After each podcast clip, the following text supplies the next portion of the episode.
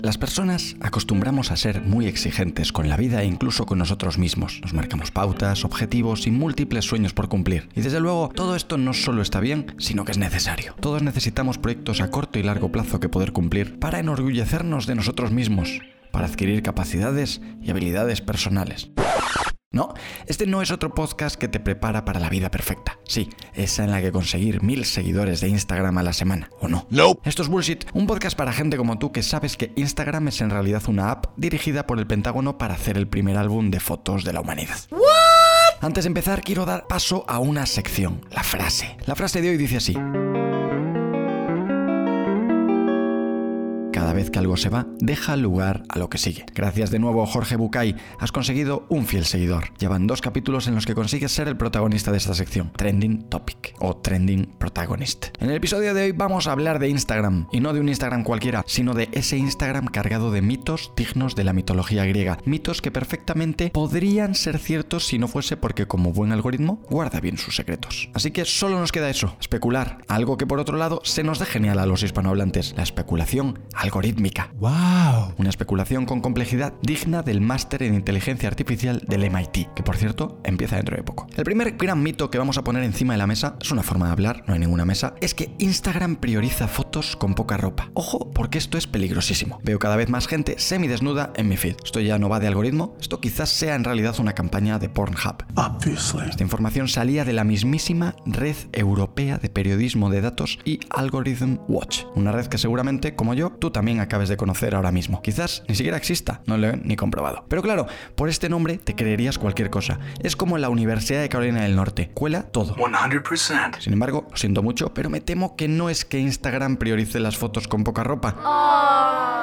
Es que la humanidad, en general, le gusta la carne. Y cuanta más se vea, mejor. De hecho, me imagino a los ingenieros de Instagram metiendo variables en el algoritmo. Si tiene poca ropa, por dos. Si tiene tanga, por tres. Si es hombre y usa mankini, por cuatro. Otro gran mito que últimamente se está escuchando en los garajes de la CIA es que Instagram favorece a las cuentas personales sobre las cuentas de empresa. Mm, a ver, en realidad no. Piensa por un segundo. ¿Por qué querría hacer esto Instagram? ¿Recuerdas de qué viven? En todo caso, si fuese de alguna forma, sería al revés. Obviously. Pero no, no te preocupes, seguimos para bingo. Dos de dos. Otro mito que he encontrado estos días es que Instagram favorece a los usuarios que hacen directos frecuentemente. Este es del tipo Universidad de Carolina del Norte. Es decir, te lo podrías creer perfectamente, podría ser, pero no. Nope. Y lo dice nada más y nada menos que Cristina Davignon, diseñadora de producto del feed de Instagram, una persona que guarda secretos a la altura de la fórmula de la Coca-Cola, que de nuevo podría, esta persona podría ni siquiera existir. Tampoco lo he comprobado. A ver si con suerte, después de esta aclaración de Cristina Davignon, diseñadora de producto del feed de Instagram, dejamos de ver lives diarios de gurús con 10 espectadores.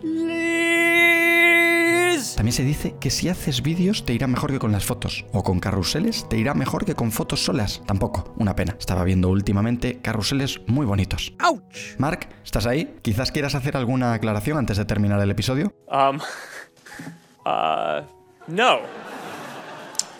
Gracias, compañero. Y nada, hasta aquí el bullshit de hoy. Un bullshit pues cargado de mitos, mitos dignos de los mismísimos dioses del Olimpo. Un saludo a Zeus si me está escuchando. Espero que esto te haya parecido un buen bullshit. Si no es así, no te preocupes, habrá otros peores. Y si quieres comentar este bullshit o comentar cualquier cosa, mitos o leyendas o mitos y leyendas, te espero en Instagram en arroba lgarcía. Un abrazo y nos vemos o escuchamos en el siguiente.